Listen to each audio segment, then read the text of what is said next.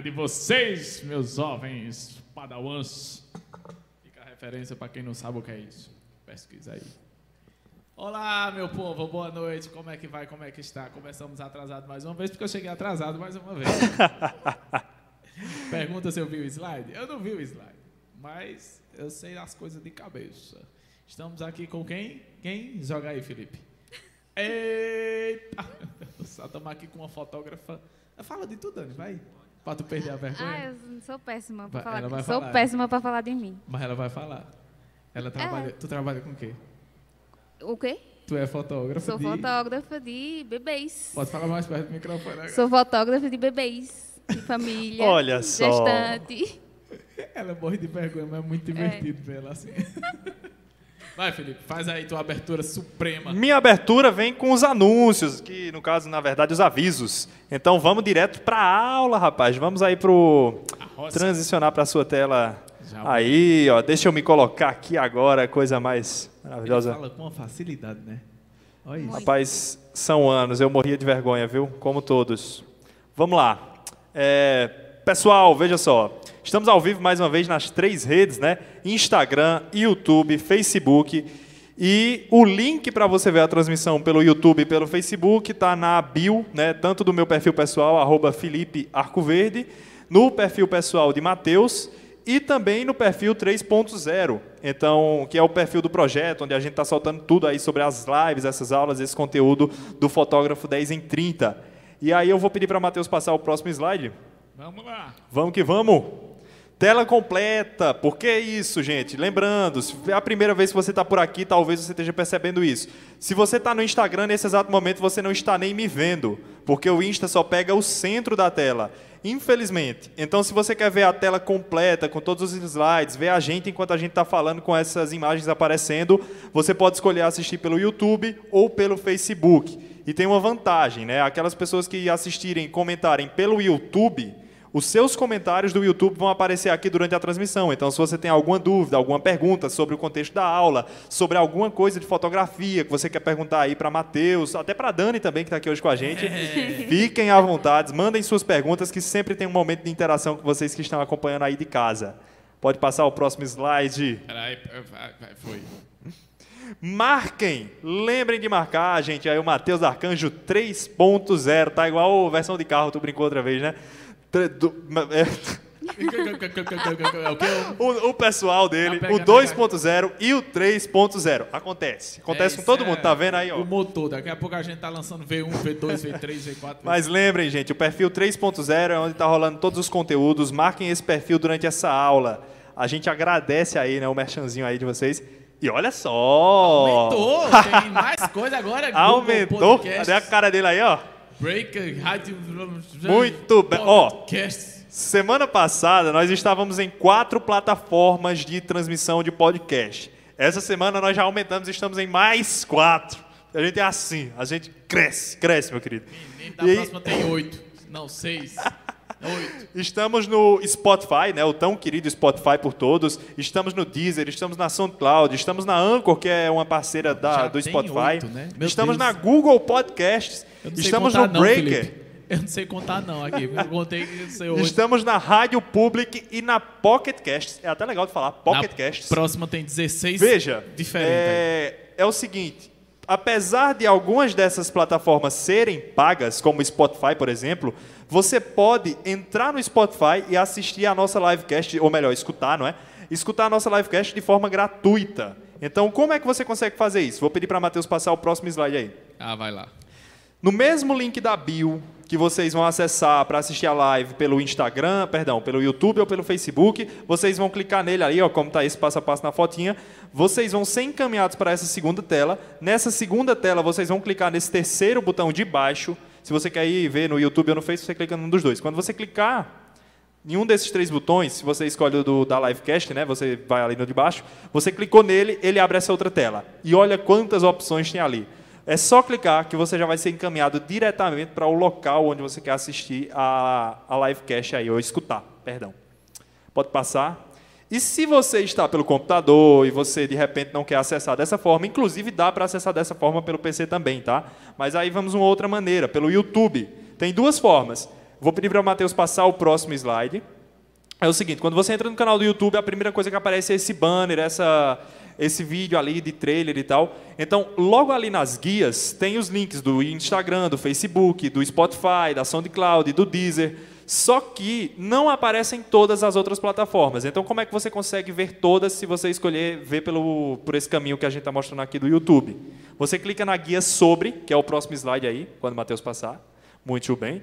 Você clica nessa guia, você vai ser encaminhado para o próximo passo. É a deixa para você passar o Ah, slide. tá, tá, entendi. Agora, agora eu entendi. E aí você vai ser encaminhado para esse local. Pode passar o próximo slide. Muito obrigado.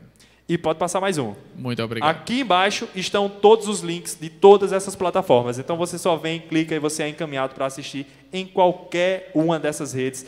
Ou melhor, de novo, escutar. Não sei porque na minha cabeça está assistir a nossa livecast. E agora eu vou deixar a apresentação da aula aí com esse honroso, esse queridíssimo Matheus. Eu ainda tô me achando aqui, só, só convidado top, velho. Olha A o gente jeito que ela tá ali. gente de Bota de novo a câmera nela, vai, que ela tem vergonha. Vai. Ei. Deixa eu voltar aqui, só um segundinho. É bom que ela já vai se acostumando. São vários botões. Brogueira. Não precisa, não. Esse Matheus não tem jeito, hein? Ah, meu filho.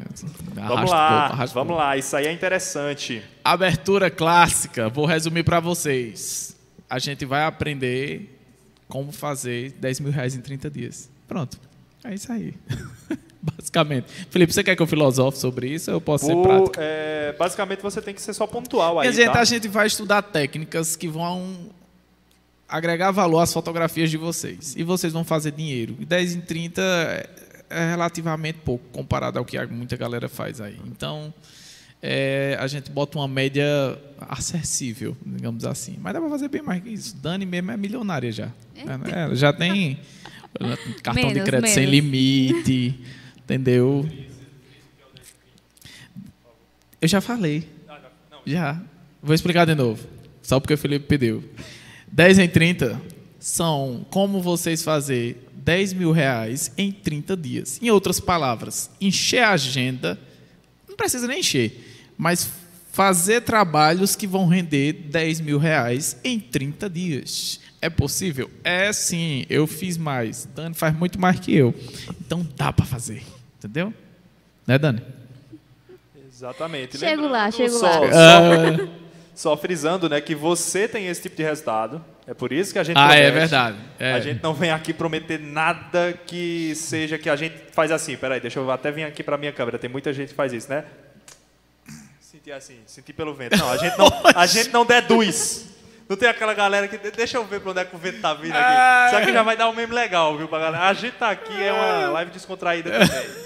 Mas veja, a gente não deduz. Ele tem esse resultado É atual. É, Dani, que está aqui hoje com a gente, a gente conversou inclusive também, é um fotógrafo. Gente, é comum nesse mundo esse tipo de resultado. Basta você arregaçar as mangas e ir lá fazer, não é não? É verdade. É verdade. É só trabalhar, minha gente. É como qualquer outra coisa. Mete E o pau. ter conhecimento. Também não adianta você é, exa- esse é o chegar, né? diferencial. Esse é o diferencial. Aqui não é promessa vazia de fazer 10 mil reais. Ah, vou fazer 10 mil reais. O povo pergunta ah, como, como, como. Assim, Como, como? Do jeito que eu- a gente vem ensinando a fazer fotos impactantes. Acabou. Aí isso agrega valor, vocês fazem fotos mais caras, trabalham ainda menos, ganham mais dinheiro e assim, a meta de vida de um bom profissional geralmente é essa. Ele vai trabalhando menos e ganhando mais, porque o trabalho dele tem muito valor agregado. Foi o que a gente falou na outra live. Valor agregado. Nosso produto é a fotografia. E assim como a Apple investe pesado no produto dela, ao ponto de custar muito caro e ainda assim o pessoal pagar para ter um iPhone ou um MacBook, a gente investe no nosso produto que é a fotografia de forma muito pesada para ela valer muito caro. Não muito caro, né? Porque o valor ele é essa coisa não é uma coisa assim, tipo, ah, é caro ou não é caro. Não. Esse valor agregado é uma coisa sentimental. Então, no cliente, se torna uma coisa sentimental. Fazer fotos impactantes é, outro, é outra visão de mundo, não é mais um produto simples. Entendeu? É, volta na outra live sobre valor agregado, simbólico, essas coisas, e vocês vão entender o que, é que eu estou dizendo aqui. É bom que vocês assistam a outra live também. Vamos lá! Show de bola. Hoje nós vamos falar sobre. Sobre. Sobre Fala aí, Felipe, com tua voz. iluminação. Ô, bicho, eu queria ter uma voz assim, velho. É doido. Imagina uma voz dessa num cangote de alguém. Ah, doido. Como é? Uma voz dessa num cangote de alguém. Não é emoção. Iluminação. Minha gente, foto significa luz, grafia escrita. Fotografia é escrever com luz e sombra. Se você não manja de luz, você precisa manjar de luz. É importante. Senão as fotos não vão funcionar. Tem que ter. Não tem como, velho. Não dominar a luz é como andar, tentar andar de carro sem combustível. Não dá para andar. Não dá para fazer foto. Luz, luz, tem que ter luz. O que é iluminação? Isso é um negócio bem subjetivo e ao mesmo tempo não é. Iluminação, do ponto de vista básico, é alguma coisa que ilumina, né? clareia. Mas do ponto de vista do fotógrafo, do ponto de vista técnico, a gente tem várias abordagens de iluminação. E nos retratos, por exemplo, que é a minha área mais de especialização, a gente usa muito tipo de luz. É porque chega um ponto que você nem memoriza mais os nomes da luz. Eu lembro que no início tinha, eu lembrava era luz romântica, luz dramática, luz. Tem vários nomezinhos. E existem configurações onde você vai conseguir essas luzes. Mas com o tempo você domina isso e você começa a querer fazer do seu jeito. Isso é o divertido. E a gente vai ver mais para frente que essa questão da iluminação a gente consegue trabalhar de um jeito muito nosso. Inclusive, esse tipo de iluminação muito nosso é o que vai diferenciar nossas fotos de outras fotos de outras pessoas porque a gente não vai usar uma metodologia repetitiva. Você começa a querer criar do seu jeito, fazer do seu jeito. Então, existem regras iniciais na iluminação. Né? A pergunta é até engraçada: o que é iluminação? Seria uma pergunta retórica, mas do ponto de vista técnico dos fotógrafos, não é. A gente tem vários tipos de iluminação. A iluminação que nunca me abandonou, que marcou minha história, que foi o que eu mais estudei, que até hoje eu tenho como referência, é a de Rembrandt, que foi um, um vanguardista na história da arte, um pintor e bababá, bababá. Tem toda uma história. Vocês pesquisem o nome dele, de Rembrandt, e vocês vão encontrar que era uma iluminação feita em quadros, que foi replicada pelos fotógrafos. É uma luz muito dramática. Eu gosto de coisa dramática, gosto de iluminação dramática. E eu usei muito essa iluminação e depois fui fazendo outros tipos de iluminação, principalmente na moda. Ela exigia outros tipos de iluminação também e fui aplicando. Então, assim, de forma técnica, iluminação é tudo isso. É basicamente, basicamente não, é tudo que você, tudo não. É porque é complicado falar desses, conceitos, assim, é tudo não é mais ou menos um pouquinho, é parte do que você quer passar. Uma grande parte do que você quer passar está só na posição que você coloca o difusor de luz. Se ele está a 45 graus, se ele está de frente, de cima para baixo, do lado, literalmente de cima ou mais tudo isso influencia. Não é à toa que aqueles flash speedlight ele tem os graus, 45 graus para o lado, 45 graus para cima, para baixo, não sei o quê. Tudo isso influencia. Isso é iluminação. Eu já falei que fotografia é escrever com luz e sombra. É muito difícil. Sim, Dani, você pode falar bem muito, viu? Pode contribuir. Você é uma profissional, você tem que dar pitaco em tudo que eu for dizer. Se eu falar merda, ela é quem vai me corrigir. O difícil vai ser você falar merda, né? É, Porque você sabe de... muito mais que eu. Tem que conversa, minha gente. Isso é conversa. Ela está sendo modesta, porque ela está. Tá, e bom foi que eu te arrastei no susto, né? Avisei hoje, trouxe hoje, do nada. Meu Deus, mas é assim que é divertido, né, Felipe? É desse jeito. É muito difícil fazer uma boa foto sem entender luz. Não tem, acho que não tem como fazer uma boa foto sem entender luz. É impossível. Você tem que entender luz para fazer foto. E vamos voltar de novo. Eu vou insistir nessa coisa. Existem técnicas de iluminação. Vocês precisam pesquisar sobre as técnicas de iluminação. São muitas técnicas de iluminação e muitos nomes técnicos que eles usam. Eu não uso mais esses nomes técnicos. Eu lembro da de Rembrandt porque eu escrevi TCC em cima disso, tudo mais. Então, é, é uma luz que me marcou muito e eu gosto muito dessa iluminação dramática. Mas hoje em dia eu não, não uso mais nomes luz dramática, luz romântica, luz não sei o quê. É o momento. O momento pede alguma coisa, eu faço do jeito que o momento está pedindo e, e, coloco. Então é o que eu digo, tipo, você aprende a técnica primeiro, depois você começa a criar seus próprios. Se quiser começar já criando, fica à vontade também. Porque principalmente. A gente vai falar disso já já. Eu, senão eu vou começar a ficar prevendo o futuro dos slides de novo. É, Espera aí. Pronto, interessante. É como um computador. Isso, essa foi uma analogia que eu fiz com o Felipe que foi, foi, foi. engraçado. A gente tava conversando no, no, celular. Aí eu disse assim, tipo, se você tem uma câmera que ela é mais. É, uma câmera de entrada. Uma D3000, sei lá, eu não sei em que número tá. D3600, D3500, alguma dessas. Se você pegar, ela tem um certo limite. Antigamente, na D, eu ainda fui até D3300, eu ainda acompanhei. Até 800 de ISO ela ainda ia, depois disso ela granulava muito. É aquela história que a gente disse, tem que conhecer o limite do equipamento. Então, quando minha garganta tá péssima, viu, minha gente? Fica... É normal. É... Acontece, tem água aí do seu lado, se precisar. Não, é, é, acho que foi ar-condicionado, enfim. Quer que é... desligue? Oi? Quer que desligue aí, diminua? Não, não, ar-condicionado do carro, que eu fui para Caruaru hoje, aí, enfim. É, a câmera ela vai funcionar mais ou menos como um computador. Se você pega um computador com processador frágil, fraquinho, né? Não muito potente, vamos dizer assim, ou fraco mesmo. E você coloca um jogo muito pesado, ou o jogo nem vai abrir, ou ele vai abrir e vai rodar ruim. Ele vai travar, se você bota um programa pesado, vai travar, vai ter estresse, vai se irritar. Inclusive, Dani estava me. A gente estava conversando de computador, não foi? Que ela disse tá Isso. que está tendo raiva com o computador dela, porque os programas de foto são pesados. E o computador ele sofre com isso aí. A câmera vai funcionar do mesmo jeito. Você quer que sua câmera trabalhe de forma suave? Meta luz, meu patrão. Mas muita luz.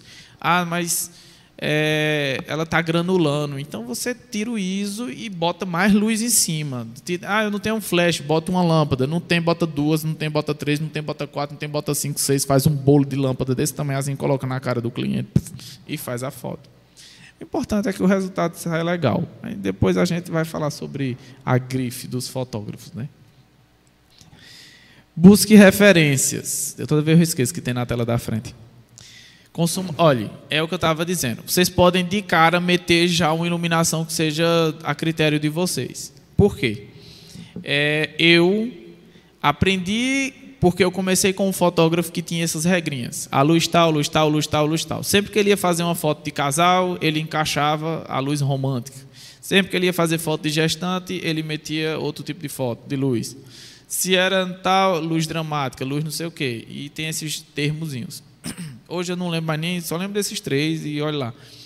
Mas é, eu sempre fui muito apaixonado por filme. Então eu assisto filme desde pirraio. Filme, desenho animado, anime, né? Porque tem a diferença. Mas anime eu assistia muito tudo. Eu consumia série, tudo que for cinematográfico eu estava assistindo. Resultado, eu assistia filmes de terror e dizia, pô, tem um clima pesado ali. Como é que ele consegue fazer isso? A película de cores. Então eu dizia, quando eu for fazer uma foto de pré, eu vou usar aquela película de cores, tons azulados, tal, não sei o quê. E eu tentava imitar, copiar aquela cena que os caras criavam. Sorry. Hoje está muito mais fácil, por quê? Se você digitar Making of Liga da Justiça de Zack Snyder, vai aparecer eles gravando as cenas do filme. Aí lá vai ter os LEDs que eles usaram para fazer a iluminação. Como eles fizeram o, o, o efeito de iluminação do flash quando ele começa a passar os raios pegando como eles simulam chuva, como eles fazem luz volumétrica nos ambientes, tipo aquelas cenas que a gente vê que os caras estão andando numa floresta e as luzes passando pelas brechas da árvore e você vê os raios de luz bem detalhadozinho. Aquilo ali é um efeito que eles criam com fumaça. Pode ser fumaça, se você não tem uma máquina de fumaça, toca fogo no mói de mato verde. Aí faz um monte de fumaça, todo mundo vai sair fedendo, mas a foto vai ficar show de bola. Eu já fiz isso funciona. Inclusive, eu vi um fotógrafo, no, eu acho que era Profissão Repórter, um fotógrafo super renomado, cara top, velho. Ele fazia muita foto na foto de na Amazônia tal, tanto de animais como dos moradores lá. E ele disse que quando a foto não está pronta, a gente tem que dar uma coisinha a mais para que ela termine de ser composta, vamos dizer assim. Isso é parte de, do que nós temos que fazer como fotógrafos. E ele chegou num ambiente que a luz estava perfeita, mas faltava um detalhe para acrescentar drama à cena, um pouco de drama, que era essa luz volumétrica que é quando você consegue ver o raio do sol entrando com aquele detalhezinho, aquela linha que você consegue desenhar assim. E o que foi que ele fez? O, acho que era um índio, ele estava naquelas tarraxas grandes assim, fazendo farinha. Eu acho que era farinha de mandioca. Alguma coisa assim. Era farinha. Ele ficava empurrando para um lado para o outro. Aí ele acrescentou mais um mato verde embaixo da, do negócio que estava aquecendo aquela tarraxa zona. Acho que é tarraxa o nome. E aquela, aquele mato verde, ele gera mais fumaça, né? O mato verde tende a gerar mais fumaça. E aquela fumaça criou a luz específica naquele momento que ele queria. Só faltava isso. Então, essa é a importância do entendimento da luz. A foto tinha saído bonita? Tinha, mas quando ele fez esse efeito, a foto completou 100%, 150%, 250%. Ficou muito mais impactante. Então, são detalhes da técnica da iluminação que vocês dominando vão tornar as fotos muito mais impactantes. E, vários outros fatores, né? Você consegue muito mais nitidez, você consegue, você consegue mais tudo. Se você domina a luz, você faz tudo, faz tudo, tudo, tudo, tudo, tudo. tudo. É, sim, outra coisa interessante. Além de cinema, série, filme, no geralzão, é, nós temos também livros. É, eu gosto, eu gosto de ler, eu gosto de é tudo. A fotografia, ela é um resultado. Você vê, quando um Luiz Felipe Pondé vai escrever um livro feito Guia Politicamente Correto da Filosofia, aquele livro é um conjunto de tudo que ele estudou, de tudo que ele leu, da formação dele, do que ele conviveu com os alunos, do que ele conviveu com o pessoal que segue ele no YouTube, no Instagram, os debates que ele participou. Tudo, absolutamente tudo. Aquele livro é um resultado de tudo o que ele vivenciou, estudou, leu, formasse faculdade, não sei o que, tudo. Aquilo é um resultado de tudo isso. Assim como a obra de um escritor, ou como o quadro de um pintor, ou seja lá o que for, a música de um compositor é o resultado de tudo que ele viveu, nossa fotografia é o resultado de tudo que a gente lê, de tudo que a gente vive, quem, com quem a gente convive, o lugar que a gente convive. É, tudo isso é muito característico. Então, todo esse tipo de informação é transmitida para a nossa fotografia. Então, quanto mais cultura você tem, mais a foto, mais legal a foto fica. Livros, filmes, série, dez, filme no, vídeo no YouTube, conviver com o povo, tomar um açaí, marcar um off-road, qualquer coisa, tomar banho de chuva, ser marombeira que nem Dani é. Tudo, meu filho, tudo. Tem que fazer, tem que ser Felipe, igual Felipe locutor. Ixi. Tudo influencia no resultado final da foto. Então, se você estiver se questionando como é que Sebastião Salgado é tão genial, pesquise o currículo do rapaz.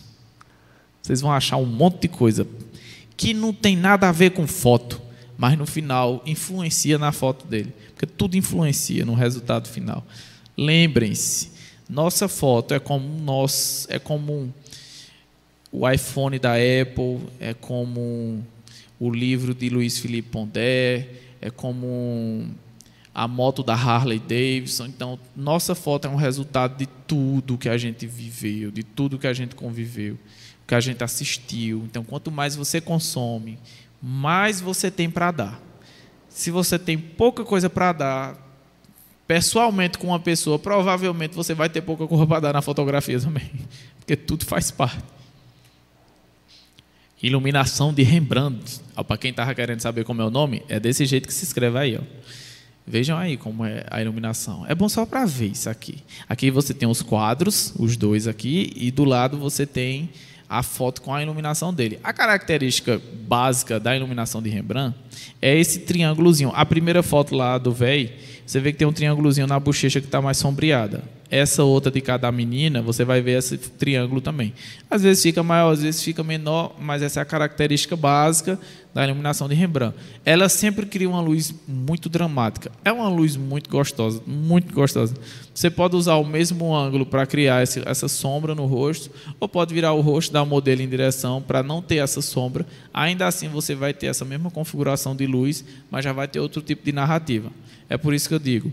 É, é muito a versatilidade da iluminação é muito grande. Então a modelo está de frente, ela está em 45 graus, tal, não sei o que, e você consegue aquele triângulozinho que é característico da luz de Rembrandt. Mas se você colocar ela de frente para o difusor ou rebatedor, seja lá o que você estiver usando, é, já vai criar outro tipo de iluminação. Então, assim, é muito, você tem muita liberdade para criar. Então não fique preso a, ah, eu tenho que fazer a luz de fulano e tal. Não, você vai fazer a luz que for necessária. Qual é o tema? Qual é a, o conceito? O que é que eu quero fazer? Você vai lá e faz. Simples assim. Só não toca fogo dentro de casa. Procura uma máquina de fumaça, é mais seguro. A fumaça não vai matar você também.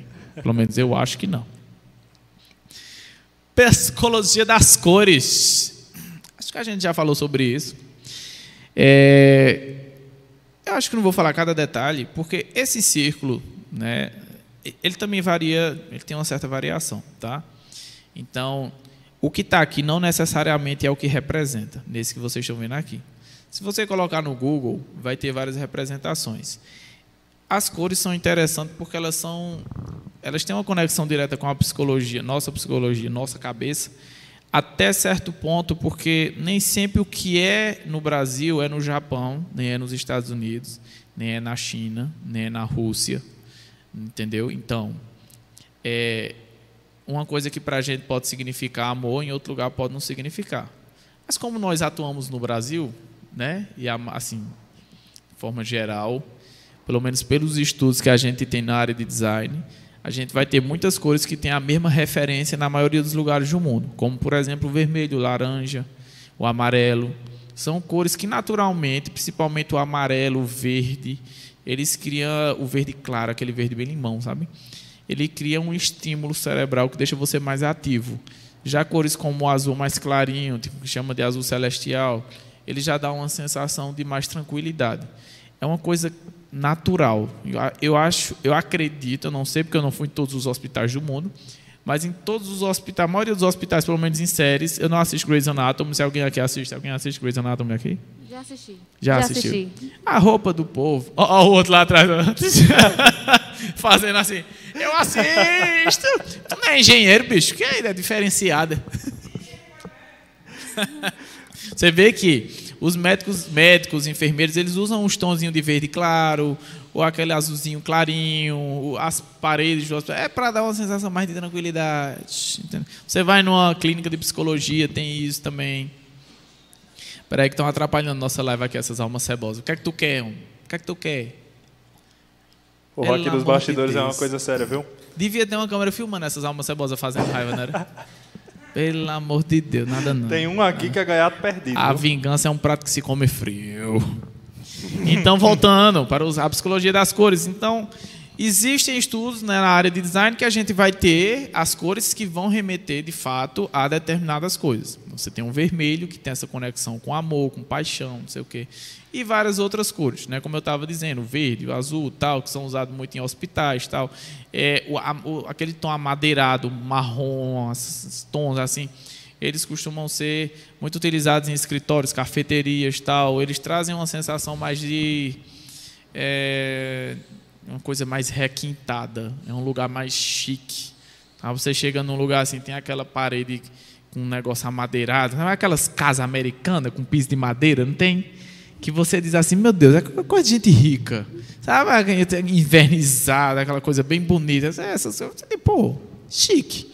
Deu aquelas dá um trabalho desgraçado para cuidar daquilo ali, mas dá essa sensação de calorzinho, sabe? Você tem muito isso porque, por exemplo, se você for analisar, em países muito frios, as casas são de madeira, a madeira tem todo um sistema térmico, né? A madeira por si só já tem essa coisa térmica e ainda tem um isolamento térmico. Então já tem essa sensaçãozinha. Vejam os valores que vão se, sendo atribuídos ali e a gente vai absorvendo esse tipo de coisa, que se torna universal. A madeira, lugares frios, calorzinho, entendeu? Aí, aí já começa a criar um símbolo meio que universal, que não pode variar, pode. Não existe uma regra, né? toda regra tem sua exceção. Então, a dica que eu dou para vocês: estudar a psicologia das cores básica, básica. Entendam que vai variar determinadas coisas, mas o básico ele vai permanecer ali no meio termo que vocês não vão ter que estar tá surtando para tentar entender cada país, cada lugar do mundo. Eu gosto dessa. Quem falou essa frase foi Kelly Carly. Tu consegue ela? Carly Retratos, eu acho. Não. Ah, muito, ela é muito incrível, as fotos dela, pô, muito legal. Aí ela disse, ela comentou, ela falou assim, eu não lembro se foi exatamente essa frase, mas foi mais ou menos isso. Eu sei que a base está aqui. Primeiro você aprende a regra para depois quebrar ela. Porque ela falou uma coisa parecida com o que a gente já tem trabalhando aqui. Que não existe regra na fotografia. A regra da fotografia é quebrar a regra. Faz do teu jeito, se ficou top, ficou top, velho. A gente já falou isso em outras lives. Então, mas para facilitar o caminho, né? Porque quem não sabe onde quer chegar, qualquer lugar serve. Então, se você já tem uma, um, um norte, que seria a regra, né? Tipo, ah, a luz de Rembrandt é montada de determinada forma. Então você já tem um caminho para seguir. Aí quando chega lá você muda e muda e muda, muda, muda, muda, muda, muda, muda e não para de mudar mais nunca e vai fazendo esses efeitos. Então, eu não gosto de regras, eu não gosto de regras, mas para quem está iniciando é importante saber um pouquinho para que pelo menos algumas regras de iluminação para que você já não demore tentando acertar. Já chega, configura e o negócio já vai sair mais ou menos do jeito que você quer. Com o tempo você fica com um tato tão grande que assim uma sensibilidade que qualquer lugar que você encaixar você já está mentalizando. Vai dar, não vai. Vai, não vai. Estou mentindo, Dani. Não, tá não. Ela olha para os flash dela, o negócio dela, ela já diz: aqui não vai ficar legal, vai ficar mais perto, tem que ser mais longe. Bota o menino para cá, bota o menino para lá, bota o bebê para lá, traz o bebê para cá, bota a mãe para lá, bota a mãe para cá. É normal. Você já fica com uma sensibilidade assim que parece que o flash é uma extensão sua, junto com a câmera, e é, se torna. A maioria das coisas da vida são simples, a gente aqui complica o negócio das regras. Povo inventa muita regrinha. Eu não gosto de regra, minha gente. Eu não gosto. Olha, aprenda. No problema não é nem as regras. As regras são legais para a gente ter um norte. Todo mundo vai começar com alguma regrazinha. Por exemplo, Dani trabalha com newborn. Eu não faço newborn. Existem formas de pegar o bebê, né? Ela vai dizer. Deixa ela dizer. Vai, muda para ela, Felipe. Aí. Como é o newborn? Tem um jeito de pegar a criança? É, tem um jeito de pegar. No caso, assim, na fotografia newborn, a gente tem que entender até a anatomia do bebê. Como é, cada partezinha do corpo dele, porque tem que encaixar da maneira certa, porque no futuro pode ser que cause alguma lesão e tudo mais. Aí tem todo esse processo. Tá vendo? Tá vendo a responsabilidade que vocês têm? É o que eu estou dizendo. Nesse caso, tem que saber a regra, patrão, porque senão você vai fazer merda. É por isso que eu não é. faço newborn. Porque eu tô correndo o risco de matar a criança ali, e aí eu vou junto com a. A mãe vai me mata junto, ela vai presa, a desgraça tá feita. Aí eu já sou desastrado, um negócio é sofrido. Mas você vê que é importante que você tenha um norte. Depois que você já tem um tato, aí você. Quando se trata de iluminação, é só a questão da facilidade, porque você não vai matar ninguém, acredito eu. Tem algum flash que mata alguém queimado? Até agora eu acho que não inventaram, não, né? Só o sol. Então, é, não vai matar. Então você pode quebrar as regras, ficar lá mexendo com luz, tal, não sei o quê, brincando com a luz. Eu tenho o hábito de chamar gente para testar a luz. Eu tenho uma ideia, eu chamo alguém, boto na frente, fico testando luz, testando luz, testando luz, testando, até chegar. Depois que eu chego, pronto, acabou. Então, assim, é uma coisa muito, se torna uma coisa muito natural, porque você cansa de ver a repetição do que você mesmo faz. Aí você vai, não, eu quero fazer de outro jeito, eu quero fazer de outro jeito, e aí você vai criando, recriando, criando, recriando. Então, é, tem muitas fotos que de forma básica você já consegue criar ela. Mas aí o povo bota tanta coisa na cabeça da gente, não, não pode, não pode, não pode, não pode, não pode, não pode, não pode, pode, Dá para fazer. Pronto, o Dani tem uma história engraçada aqui. Eu tenho uma história engraçada com o Dani, que foi como eu te conheci, né? Sim, que foi sim. o negócio de 35 milímetros, não foi? A lente. Sim. Eu fiz uma, uma, foto quase macro com a lente de 35 milímetros. Eu sabia que a câmera tinha uma resolução. Ah, inclusive a câmera da gente é a mesma, a nossa câmera, o mesmo modelo. Ela é Nikonzeira. Tá vendo Deus? Tá vendo Deus? Tua filha foi escolhida. É, a gente usa a mesma Nikon. É, a câmera ela tem uma resolução muito boa, mas muito boa mesmo. Ela tira no, o tamanho da foto é sensacional. Então eu já sei que ela tira uma resolução muito boa. Eu sei até onde a minha lente vai e até onde ela não vai. Eu botei a luz no máximo de potência e configurei a câmera no máximo para ela trabalhar mais leve possível e a lente também. Usei a 35, que nem era melhor assim da, do conjunto, a 50 seria ainda melhor. Mas como eu tava com preguiça de trocar, eu digo, vai a 35 mesmo. E a, eu fiz uma foto praticamente. Aqui, veio, aquilo é quase uma foto macro, né? Foi. Porque dá pra ver. Minha gente, era uma foto. De, eu devia ter essa foto aqui, mas enfim. Era uma foto de micropigmentação que Renata estava fazendo. É uma agulha bem fininha que fica furando assim e, e fazendo uns pontinhos bem pequenininhos, tipo uns pixels.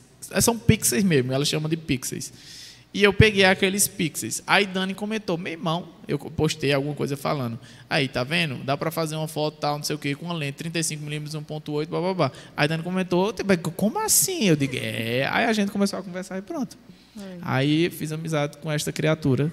Até porque eu tinha falado para Matheus que no curso que eu tinha feito, o fotógrafo tinha dito que não tinha como fazer, que eu ia ter que ter uma macro. Aí eu me surpreendi com a foto dele. Verdade, eu tinha esquecido. Foi, ela disse isso. É verdade. Aí eu até fiquei arengando né, com ela, dizendo. Do... Foi legal porque eu aprendi uma coisa. Primeiro, não dá para ser doido o tempo todo, que nem eu sou. Porque ela trabalha com bebê. Bebê, vocês viram que se pegar errado, mata o menino. Ou dá uma, ou, ou dá uma aventura toda errada no futuro. Minha gente, eu acho que minha cabeça é assim porque o médico não puxou direito. Vou perguntar à mãe quem foi para eu me intrigar desse médico. Mas vejam só o detalhe, né? Eu aprendi com ela que determinadas regras têm que ser levadas a sério. E ao mesmo tempo, ela aprendeu comigo que tem regra que, meu irmão, faz, vai lá e faz. Porque eu não tinha uma lente macro para fazer. Então eu fiz com a 35mm e deu certo. Deu certo, funciona. Então, é aquela coisa, a gente é que complica. Se alguém botar na sua cabeça que não dá para fazer, aí você encasqueta. Para quem não sabe encasquetar, a legenda está aqui, vai significar. Não tem legenda não, né, Felipe? Aí, fala não, eu tô brincando, eu tô brincando. É, encasqueta é tipo assim, você vai encher o saco dizendo, ah, vou fazer. Só porque fulano disse que eu não vou fazer, ah, para agora eu vou fazer. Aí você vai infernizar você mesmo até você conseguir fazer aquele negócio. E faz. Dá para fazer. E o segredo da minha foto macro com uma lente que não era macro, luz. Eu meti um monte de luz, só luz. Eu disparei luz com bem muita potência e consegui aquele resultado. Fechei bem muito o diafragma também. Eu gosto de liberdade criativa. Eu sempre fui assim. Ave, olha, quando alguém chega para mim e diz, não é assim, não pode fazer assim. Aí eu já digo, ah, pô, eu vou fazer, só de raiva. Eu vou fazer. Ah, agora eu vou fazer. Só porque tu disse que eu não ia poder fazer, eu vou fazer. Aí eu ia lá e tentava. Tem muitas vezes que a gente não consegue? Tem. Mas a gente faz. Dá para fazer, minha gente. É só ser enxerido. Ser. Véi, eu ainda tô besta aqui. Vejam, Dani tem um ano e meio de fotografia solo, carreira solo, né? Ela já trabalhou com os fotógrafos. É um aprendizado massa? É, mas você trabalhar só. Ela é quem gerencia a empresa dela, ela tem o estúdio dela, ela mora em cima do estúdio dela, num apartamento. Ela tem tudo já. Ela já tem um carro, ela tem. Ela tem tudo. Já é noiva? Não, namorando é noiva? Namorando. Namorando, é, pronto. Já já a casa também. Então vocês veem, ela tem um ano e meio de fotografia e já é uma fotógrafa. Entendeu? Eu não tenho que explicar. Olha a minha cara. Está dizendo tudo. Então, você, véi, não tem como não acreditar nessa história que nós estamos contando aqui. Tem que meter a cara mesmo e ser feliz. Eu esqueci o raciocínio inicial, porque eu falei de tu. Foi porque mesmo? Uhum. Tá falando o que antes, Felipe? Depende, meu filho. Aí você também. eu tenho, é eu, tô, eu tenho um péssimo hábito de começar um raciocínio e me esquecer. Mas eu tava falando de dando alguma coisa. É isso aí, eu esqueci. Não tem como rebobinar a minha fita na minha tava cabeça. falando sobre liberdade criativa, né? Agora. Como eu cheguei em Dani, eu não sei, não foi como. Meu Deus do céu. Enfim, enfim. Qualquer Mas vamos aproveitar, de certa forma, que você Vai. deu uma fugida e esqueceu o que queria falar, para interagir com essa galera que está em casa, beleza? Então, é, eu vou conversar agora um pouquinho com o Dani, que está aqui do nosso lado acompanhando o Insta. E eu queria saber, Dani, quais são alguns nomes das pessoas que estão passando aí pelo Instagram, se tem algum comentário, o que é que está rolando aí na transmissão pelo Instagram? Deixa eu ver aqui. Tem um pessoal aqui entrando. Coraçãozinho. Arrasa. Quem é essa? Arielle. Tem um bocado de gente tentando. Agora, assim. Tem um bocado de é, gente tem um entrando. bocado de gente tentando. Mas aí, comentário. Tem coraçãozinho e essa Ari, Arielle falou, arrasa. Ah, Ariel, andando na rasa. fazer aí. que nem Igor do Flow Podcast. Salve, salve família. E agora você vai mandar um salve pra galera do YouTube. Está Nossa, fervendo. Sapião. Então, ó, papai, mais uma vez aí com a É, gente, os menino. garotos estão no ar, tá vendo?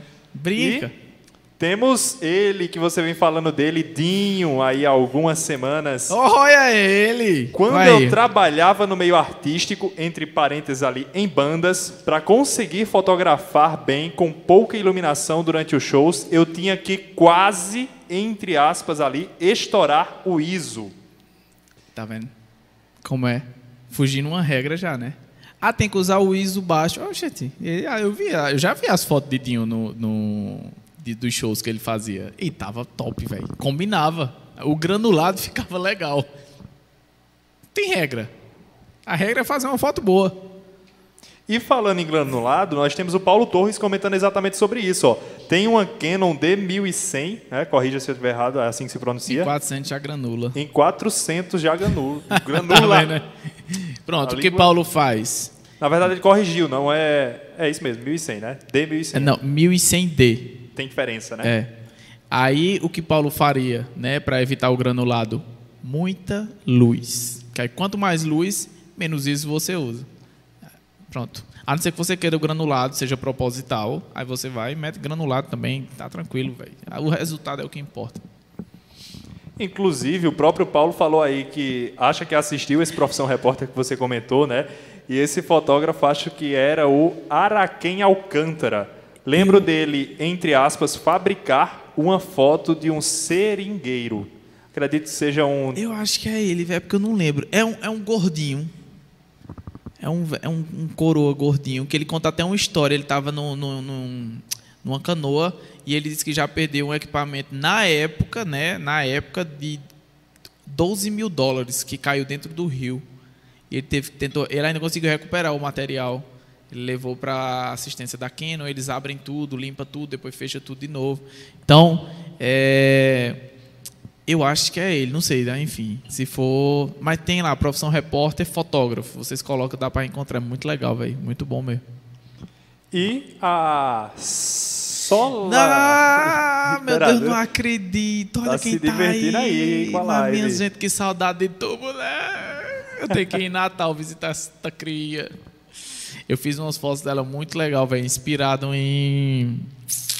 Nas fotos dela a gente usou luz volumétrica. A gente botou uma máquina de fumaça lá na garagem. A gente fez as fotos inspirado. Como é aquele filme? O Cisne. Cisne Negro, né? Não é isso? Pronto. Véi, ficou muito boa as fotos dela, velho. Tem que repetir, Debinha. E para fechar os comentários do YouTube, tem um comentário aqui de sua querida mamãe. Eu vou deixar para você ler. Sua cabeça. Sua cabeça é a mais linda de todas. Obrigado, mãe. Obrigado. Tá obrigado. aí. Mas eu tenho que saber o nome desse médico. O menino ficou emocionado. Muito bem.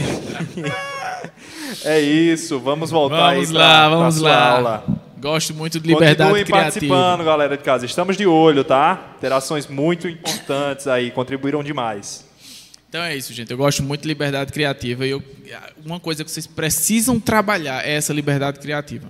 Você vê que os maiores artistas, se você chega e bota, impõe uma determinada situação ali, tipo, ah, você não pode falar sobre isso. Trava.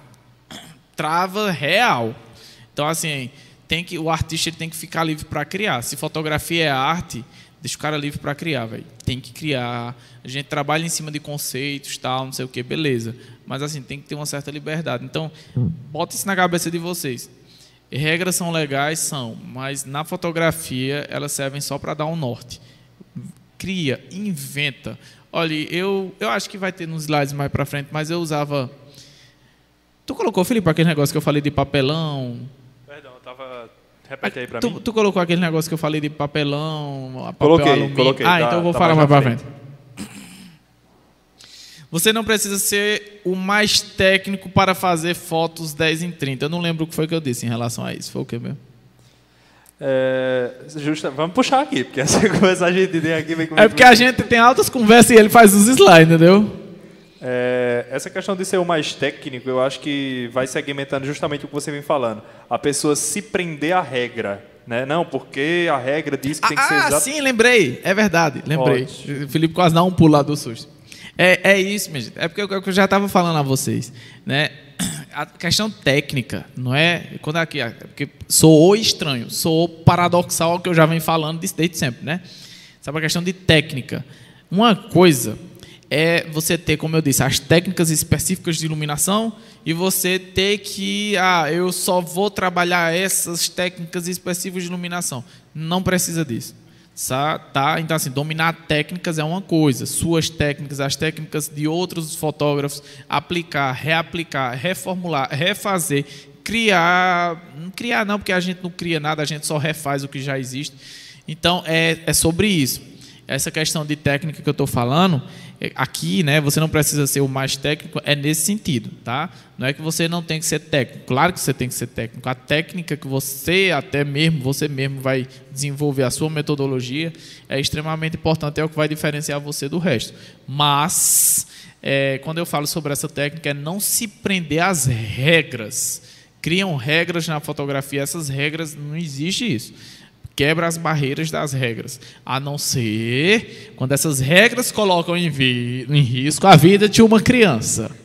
Aí vocês levam a sério as regras, porque aí eu acho que se eu fosse fazer foto disso eu tinha que levar uma enfermeira comigo. Deus me livre, guarda. Deus me livre, Deus me livre.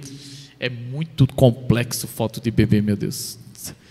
Eu acho muito. Eu, eu fico besta com gente que tem talento para isso. Na moral, eu não sei. É um negócio muito complexo. Seres humanos são seres miméticos.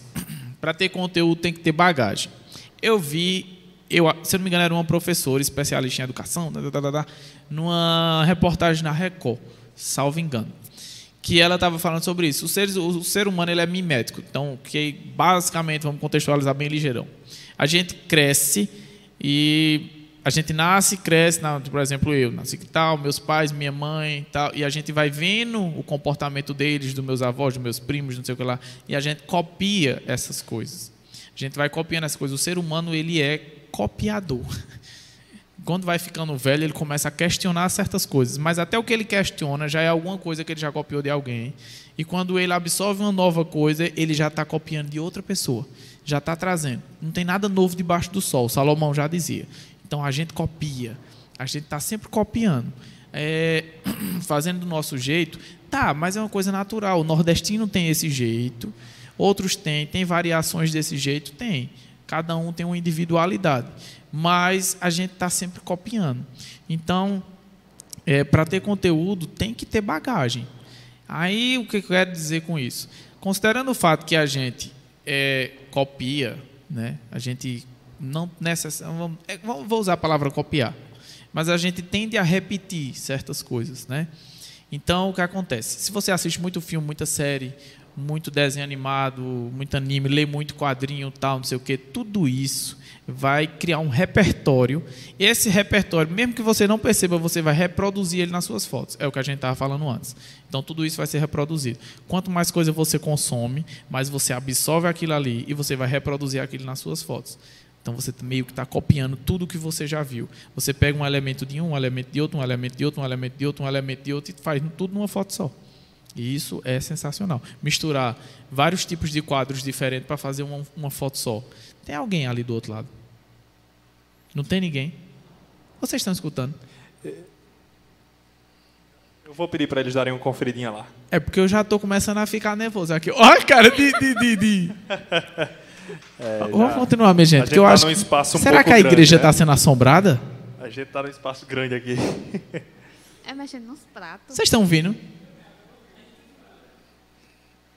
Relaxa que eles vão conferir lá. Deus, Vamos vamos, seguir. Se vamos, for alguma vamos coisa, seguir. a gente abandona aqui a live. Nada. Meu Deus, agora eu fiquei até na emoção agora. Vamos lá. Parou a live. Nada se cria. Menina, a cara de dano aqui, tu viu? Ai, Como ela quer, tipo. que foi? que foi? que foi? que, que foi? Que... Ao vivo, é assim, ao vivo. Dela. Nada se cria. Isso aqui eu aprendi na faculdade. Nada se cria. Tudo é um redesign. A gente pega o que a gente já viu, o que a gente já aprendeu, a gente refaz. Vai reformando do nosso jeito. Não tem como inventar, reinventar a roda. Você só adapta a roda para versões diferentes de carro, de formas como você vai usar. Se aquelas almas cebosas pular atrás de mim aqui me dando susto, eu juro que eu vou pipocar eles. Se esses Eles demoraram que só lá pra voltar, né? Essas planejando criaturas. alguma gracinha aí. Sei não, viu? Sei nesse negócio ao vivo, viu? Hum. Quebre a ideia de que você. Perdão, foi mal. O erro é meu aqui. Vai Muito voltar obrigado, agora. muito obrigado, muito obrigado. Viu, meus ovos? Muito obrigado. Quebre a ideia de que você só consegue ter uma boa luz com um flash top. Isso, importantíssimo falar sobre isso. Por quê? Quando nós não temos equipamento, estamos como a gente está começando, não tem dinheiro para comprar equipamento, o que é que a gente faz? Usa que luz? A do sol. É a luz mais difícil de ser dominada, mas é a luz de graça. Então você usa ela. Eu, de próxima vez eu vou trazer maior- todos os ensaios que eu fiz com luz natural. Você consegue muita definição, você consegue muita coisa. Mas é uma ótima luz para estudar. É um desafio muito grande estudar a luz natural, a luz do sol. Por quê? Porque dá trabalho de controlar ela. Eu diria que pelo menos a cada 30 minutos ela muda um pouquinho o- a tonalidade, vamos dizer assim se ela se torna mais quente ou mais fria, mais quente ou mais fria. Então, é, a, a luz do sol, da hora que ela nasce até a hora que ela vai dormir, ela já está variando de cor dali até o final. Então, tipo, é muito difícil controlar essas nuances da luz do sol. É um desafio, é uma ótima luz para ser estudada, para você estudar, para você aprender. As luzes arti- artificiais, elas são muito mais fáceis de dominar porque elas são aquele ponto final. Você configurar a câmera, ela já dá de cara. Pá. Agora o sol não. Você começa e sai de 3 horas e vai até 5, de lá você vai configurar a câmera até o final. 30 em 30 minutos você está configurando a câmera de novo. E quando joga no programa ainda tem que fazer um novo um, alinhamento no geral. Inclusive é o que você ia falar no próximo Quero que eu slide. ia falar agora, né? A luz. Você não precisa só fotografar na luz do meio-dia, né? É, Eu acho que essa frase sai um pouco viajada, no sentido. Peraí. Quer que eu lhe lembre o, o contexto? Não, eu lembro o contexto. Eu estou achando que, enfim. É, A questão da luz do sol é interessante. Por quê? É, o pessoal diz o seguinte, né? A- Eu não sei se tu já ouviu isso, Dani, que não, po... não presta fotografar de meio-dia. Já ouviu isso? Já eu, inclusive, falo isso. Né? Porque eu já tentei e, assim, eu não vou dizer que não consegui. Eu acho que estoura muito a, a luz. Aí fica Mas aí também tem a questão da configuração e tudo. Mas assim, como eu trabalho com criança, é sempre aquele, né, aquela agonia, aquele É tudo. Você diferente. pensar em configurar sua câmera do jeito certo. Pensar na luz do sol, em tudo, aí é, é complicado. A É pessoa às vezes fica meio doida. Ah, tá vendo como é legal? Tá vendo como é legal? Aí você vê, não tem regra. Que aí, tipo, ela já tem uma visão aqui que ela colocou que é diferente por causa da criança, não sei o quê. Tem todo um rolê quando você vai fazer foto de, de criança. Então aí você já percebe que uma coisa que eu vou dizer aqui, aí você já tem que adequar à situação que ela vive lá. É diferente. Então, tipo, você tem que se adequar. Pega a ideia e adequa. Tem que se adequar para o meio do tipo de fotografia que você está fazendo. Mas o que é interessante aqui, eu já fotografei editoriais de moda, já fotografei, é, a maioria foi editorial de moda, na luz do meio-dia, a luz que diziam que não presta, porque eu aprendi que a luz não prestava também. Eu dizia, não, essa luz não presta para fazer foto, mas dá para fazer também. Uma dica, por exemplo, bem prática para vocês, é, pelo menos na moda, né? Eu sempre coloco as modelos na sombra, seja uma sombra de um prédio, seja uma sombra de, um- de uma árvore. Então a luz que vem para ela não vem direto. A luz que vem para ela, ela vai refletir em algum lugar. Então já vai ser uma luz rebatida nessa situação. Então você não vai ter estresse com a sombra que vem direto na cabeça dela assim, vai cobrindo, fazendo aquele, aquela sombra no olho, sombra no nariz. Mas tem outro detalhe. Ainda que você queira fazer as fotos de meio-dia, numa praia, numa campanha de biquíni, dá certo? Dá também. Eu já fiz. Inclusive a foto de Giovana tá aí. Essa da abertura, aquela foto que ela tá na praia, a gente fez de, acho que era uma hora da tarde. Qual é a dica? Tem um fotógrafo, eu peguei esse bizu com o Luiz Garrido, de moda. Ele não usa, ele diz, eu só uso uma luz. Não tem para que mais de uma luz, porque a gente só tem uma luz que é a luz do sol. Então é o suficiente. O que você precisa adequar? É a posição, a postura que sua modelo tá. Até hoje eu uso só uma luz também. Porque para mim é o suficiente e o método que eu desenvolvi, eu acho legal uma luz só. Quer dizer que tem que ser uma luz? Óbvio que não. Tem gente que usa um monte de luz e fica top. Mas é assim, é o meu perfil, é o jeito que eu acho legal de trabalhar. Então, vejam, é, da mesma forma que da, da mesma forma que eu uso só uma luz, para não ter que mover a luz, eu movo a modelo, a posição dela e vou controlando a, a, a postura do queixo, a postura do corpo dela, tal, e tudo isso eu vou criando, um, vou modelando a, a, a, forma como a luz sorry, vai encostar na modelo. Aí, é, esse mesmo raciocínio você traz para o sol. Quando você vai fazer, por exemplo, um contraluz, aí você vai fazer o quê? Pegar um rebatedor, pode ser um espelho, já ajuda. Você joga aquela iluminação e reflete ela no rosto da modelo. Se você vai para ela ficar preenchida, se você não tem rebatedor, não tem nada e não quer que fique sombra no rosto da modelo, manda ela levantar o queixo. Ela levantou o queixo aqui, ó. Se ela tá assim, deixa eu ver se dá para fazer uma sombra ali. Acho que não dá. Vamos dizer que aquele negócio seja a luz do sol. Está fazendo uma sombra estranha. Aí você manda ela levantar o rosto. Tá vendo como minha testa já ficou iluminada, ó? Só na luz de trás, olha a diferença. Já acabei com uma sombra que estava aqui, ó. Se eu volto para cá, eu já estou com uma sombrazinha aparecendo por aqui. Tá vendo? Então, ó, você percebe que ó, já mudei aqui, eu já estou com um detalhezinho aparecendo aqui, ó e já estou com o, o, o, negócio da luz ali na frente aparecendo aqui, do softbox. Se eu baixar a cabeça, meu olho já está aparecendo para vocês tranquilo. E a sombra daqui sumiu porque a luz lá de trás já. Tá. Então, o, qual é o bizu? Você, em vez de tentar mexer o sol ou esperar o tempo acabar, você não vai conseguir mexer o sol, porque você não é Deus, e se não tiver tempo, o tempo for aquele, de meio-dia, uma hora, duas horas, então você vai controlar a modelo, organizar a pessoa de uma forma que a luz atinja o objetivo que você quer. E depois, na pós-produção, você pode tirar alguma falha, alguma coisa que você não achou legal. Então, dá para fazer foto de meio-dia? Dá para fazer foto de meio-dia. Dá para fazer foto de qualquer hora, minha gente. Dá para fazer foto. Existem situações que você não vai submeter um bebê, como o Dani disse, a ficar de meio-dia num pingo do sol. Mas modelo tá aí, minha filha, para isso mesmo, é para ralar. Então, do mesmo jeito que nós sofremos, elas sofrem também. Aí você posiciona o modelo de uma forma diferente que a sombra vai sumir. Então isso já funciona. Ah, eu não gosto do efeito de sombra que a luz de meio-dia causa. Levanta o queixo da modelo, bota ela numa postura diferente, bota ela para tal, tal, e você vai conseguir o resultado que você uhum. espera. Então, lembrem disso. Apesar do sol não se mexer quando você precisar que ele se mexa, a modelo pode. Aí você vai conseguir o efeito que você quer. Ai, vamos lá. Dicas práticas na hora de implementar. 1. Um, se desafie. Falei da luz do sol, é a luz mais difícil de controlar. O que é que você faz? Vou fazer uma foto boa com a luz do sol.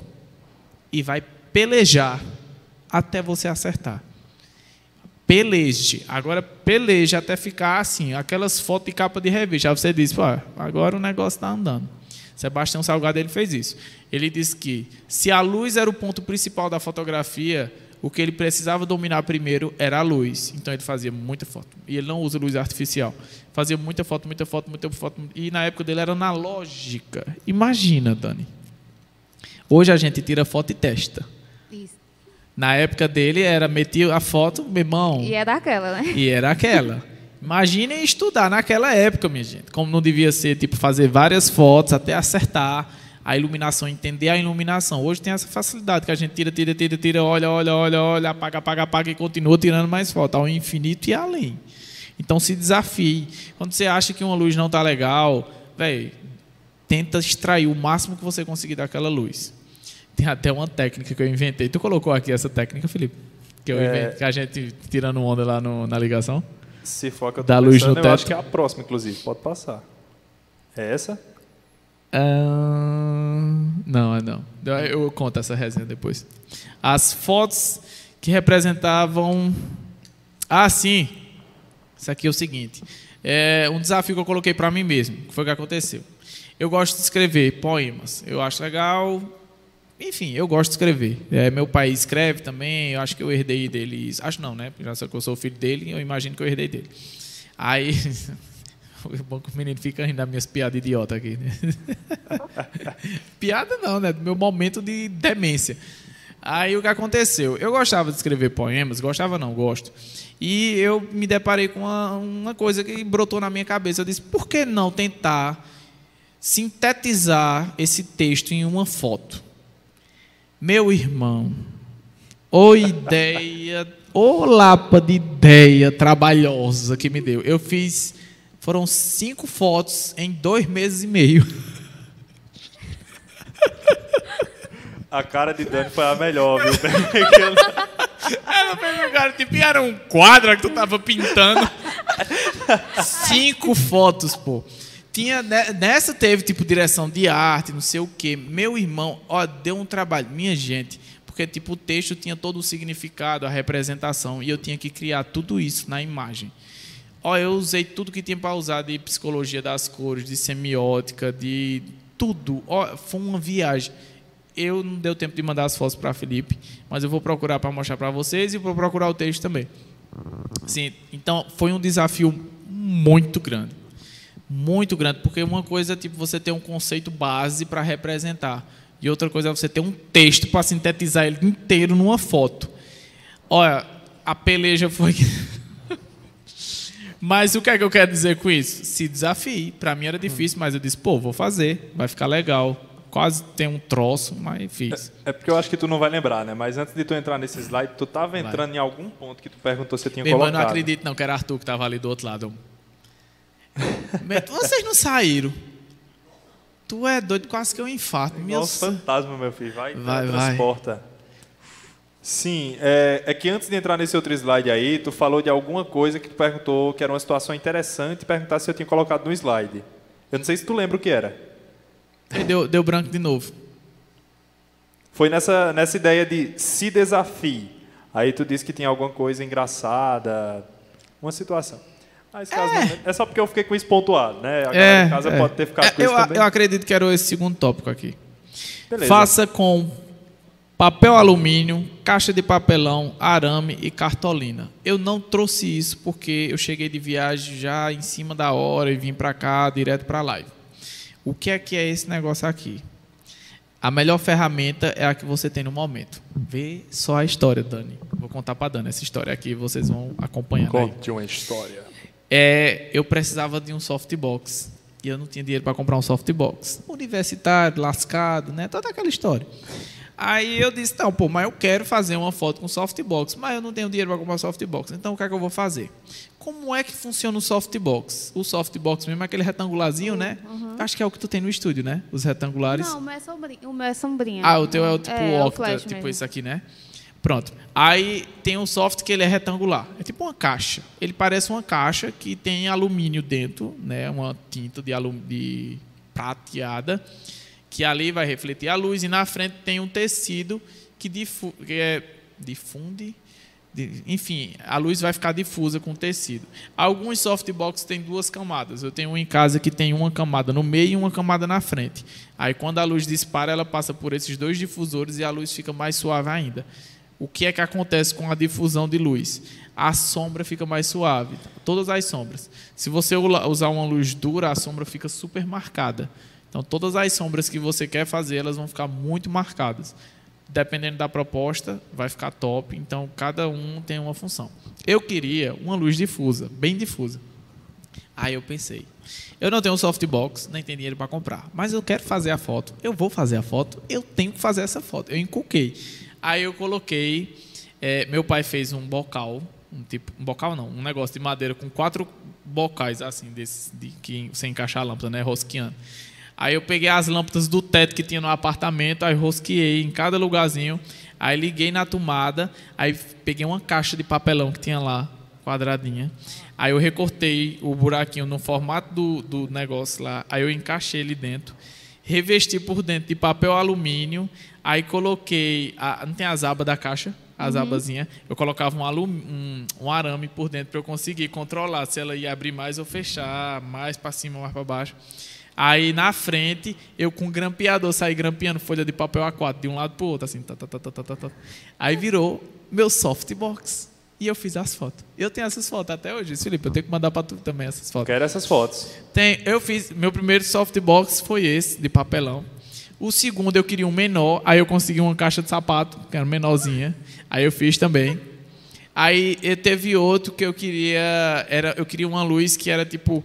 Aquela luz que desce nesse formato, assim, tipo um triângulo. Deixa eu mirar pro povo aqui. Tem aquelas luzes assim que desce bem, tipo, bem assim, né? Aí eu disse, pô, eu preciso de uma luz dessa. Porque eu quero que ela faça na parede o desenhozinho do, do descendo, assim, bem bonitinho, como se fosse uma árvore de Natal. Aí eu pensei, como é que eu vou fazer isso? Aí eu disse, já sei. Aí eu peguei cartolina, fiz um cone de cartolina. Na, no quarto do meu pai tinha uma lâmpada lá, né, pendurada no teto, normal, como qualquer casa. Aí eu fui lá, subi, botei o, o conezinho que eu fiz, enrolei com fita em ponto de morrer de um choque. Aí, com papel alumínio por dentro, aí desci e fiz um cone, literalmente um cone de cartolina. E aquele cone de cartolina fez a foto exata do jeito que eu queria, a iluminação do jeito que eu queria. Ou seja, dá para fazer, minha gente. É só meter a cara. É o que, é o que eu tinha, era papelão, papel alumínio. Não, é papelão, papel alumínio. Folha, folha A4 serve para difusão de luz. É, papel manteiga serve, é melhor, mas eu tava sem papel manteiga, eu só tinha papel A4 mesmo, foi papel A4, deu certo. Eu gravei um, um eu comecei um documentário com esse tipo de softbox, só para constar. E assim, a, a, até eu poder comprar minhas coisas. Mas dava uma vergonha, vice. Chegava o povo para tirar foto, eu colocava aquela caixa aquela montagem, velho. Imagina, o povo vai tirar a foto, aí chega eu com, aquela, com aquele Frankenstein, velho, com fio pendurado, com cabo de vassoura, uma bagaceira. Eu disse, isso aqui é o quê? Softbox que a gente vai usar aqui nesse negócio. É, é, é, diga, faz luz, faz luz. Que coisa diferente. Eu digo, é, porque é conceitual. É. Conceitual. A gente é inventa nome na hora. É o motivo para ficar é artesanal, né? Você que fez, artesanal. É, é uma coisa artesanal. Eu disse, é, eu, eu, é sério, eu usava essa desculpa pro povo. Eu dizia assim. Eu dizia, não, é porque eu procurei um, um modificador de luz que atingisse o, minha, o que eu queria. Eu, é, aí eu não conseguia, eu me irritei, eu mesmo fiz. Esse aqui dá o resultado que eu queria, aquele não dava, por isso que eu não quis. Mentira, é porque eu não tinha dinheiro mesmo não para fazer. Agora quem sabe, sabe. A verdade sendo revelada anos depois. É, anos depois descobrimos que na verdade eu não tinha dinheiro para cobrar. Eu inventei uma desculpa para, né, isso aí. É, eu já falei sobre isso. Hoje eu continuo usando, mas não. não peraí, deixa eu voltar, né? Eu mesmo não usava flash, usava luz natural para a maioria das minhas fotos, porque a luz natural era o que eu tinha, de graça, né?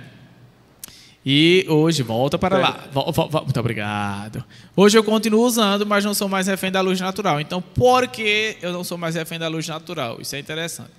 É, eu sempre fazia os ensaios de luz natural, eles ficam dependendo do sol, do tempo, se está chovendo, se não está, se tem luz entrando, não está. Então, é, você fica refém dessa situação. É refém da luz natural. Essa frasezinha eu lembro que foi Priscila que me disse. Ela disse: Ó, oh, legal, tá massa. Priscila Fontinelli. Ela disse: Tá legal, tá massa, tá legal. O problema, o problema não era nem problema, ela dizia alguma coisa assim: você precisa é, começar a usar mais flash para não ficar refém da luz natural. Porque o que aconteceu? O dia vai, vai ficando mais tarde, tal, não sei o que. Existe o horário tal ali, enfim, o sol se esconde atrás de uma serra e você ainda não terminou o ensaio. Entende? Então, assim, hoje eu uso o flash, né? A maioria dos fotógrafos eles vão usar o flash também. Se tem luz natural, a gente usa luz natural, usa flash. Mas a questão é que hoje eu uso o flash porque para não me tornar refém da luz natural.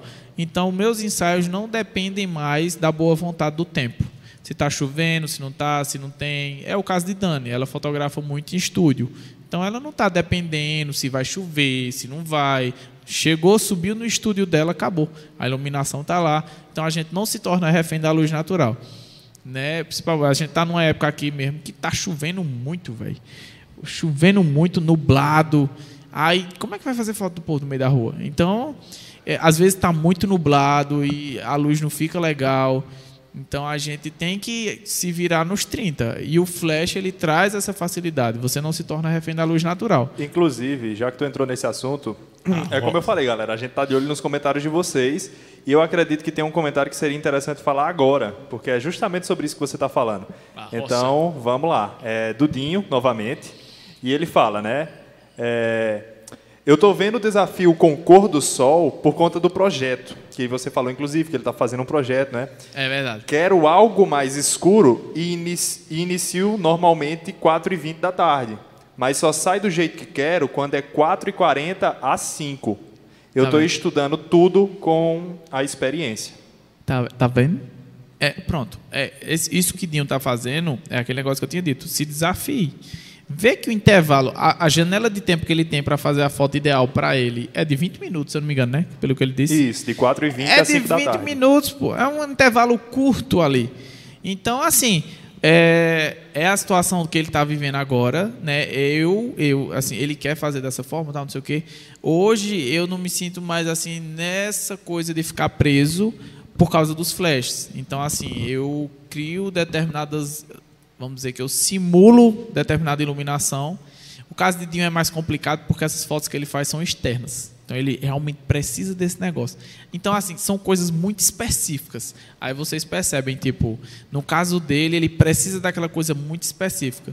Já em determinados casos, você se liberta dessa, dessa janela de 20 minutos, que é só o tempo que você tem, com a luz artificial. Você consegue com flash. Então, assim, é, o ideal é estudar luz natural, tal, não sei o que, beleza. Mas com o flash você tem essa liberdade. Então essa é a facilidade do flash, que é legal. Foi uma das coisas que alguns fotógrafos me disseram assim que eu comecei, disse assim que você puder, compre um flash. Por quê? Porque você tem essa liberdade de atuar com flash nas mais variadas possibilidades. Você, eu já usei flash tipo meio-dia, velho. Duas horas da tarde. Tem, tem todo tipo de hora eu meto um flash, porque eu gosto de muita definição na imagem. E eu meto luz pra cima, pra tudo que é lado. Depois eu vou só controlando ela e sendo feliz. Me corrija se eu estiver errado. A gente foi fazer um ensaio, inclusive, com o Adam. Né? Foi, Adam eu usei o flash. Que horas Era ao ar ali? livre, era de tarde. Três horas, né? Três, três e meia, eu usei flash. Essas fotos estão aqui não, né? Mas tá no meu Instagram, Matheus Arcanos 2.0. é, estão lá as fotos. Eu usei todas aquelas imagens, eu usei flash. Todas. Interessante. Você vê. É, tinha sol, mas o sol estava por trás. Eu podia ter usado o rebatedor, mas eu achei mais interessante usar o flash. Porque eu consegui tornar. é, eu usei uma potência mais suave, deixei a luz um pouco mais próxima, então ficou mais sutil. Vocês não percebem que eu estava usando o flash, mas eu estava usando o flash. Porque ficou muito sutil a forma como o flash foi aplicado. Porque a única coisa que eu precisava é que a modelo ficasse iluminada, mas não ficasse aquela luz branca, aquela coisa exagerada. Então a gente configura de uma forma que deixa a coisa mais sutil, ou então, como eu fiz o da evidência, eu deixo mais evidente aquilo, né? Porque no caso de Adam a proposta era outra, na evidência a proposta já era outra também. Então aí a técnica que eu usei nas duas situações foram diferentes. Em outra situação a gente vai abordar esses detalhes porque a gente já tinha combinado eu e Felipe de trazer as imagens e eu explicando passo a passo as técnicas de como é que foi utilizado e por que foram utilizadas. É isso, minha gente. Rapaz, eu não esperava que fosse esse agora, juro. Foi. Passou rápido. Dani falou pouco hoje, não foi? Dani falou pouco hoje. Que é isso? Gente, Dani é sensacional, cara, na moral. Um- Uma Sou tímida. fofurinha de pessoa. É Demais, sério, demais. Não tem pantinho com essa menina.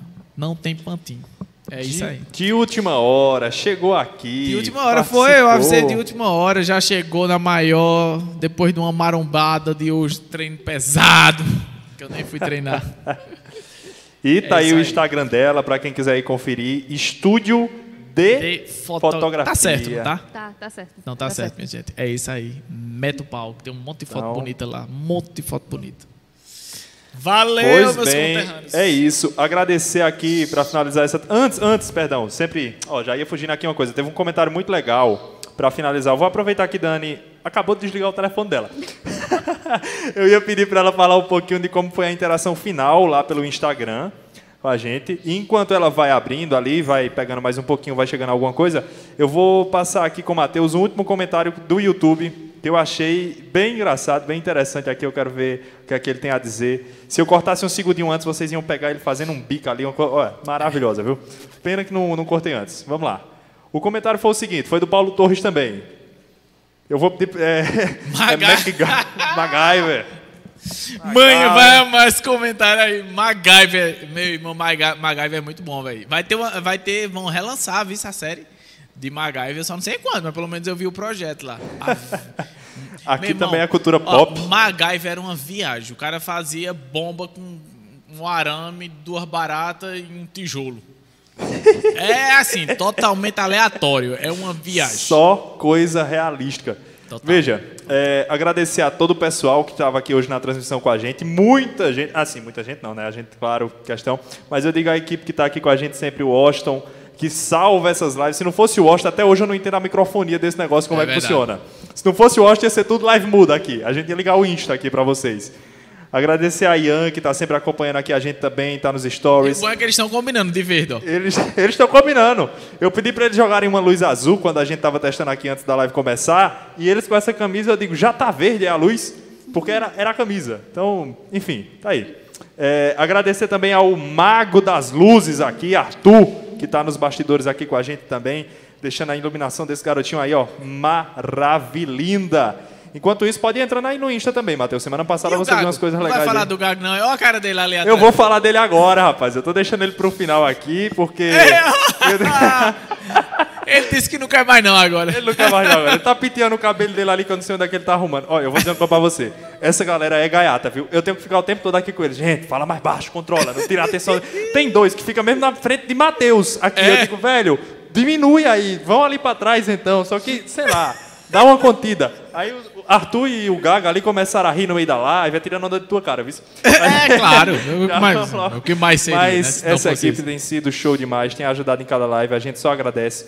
Agradece a vocês que estão acompanhando com a gente, que estão conhecendo esse caminho né, do fotógrafo 10 em 30, aí, o faturamento de 10 mil reais em 30 dias como fotógrafo. E a gente tem ficado muito, muito feliz com esse resultado, vocês estarem sempre com a gente. Vou fechar a live assim, ó. Galera, falou.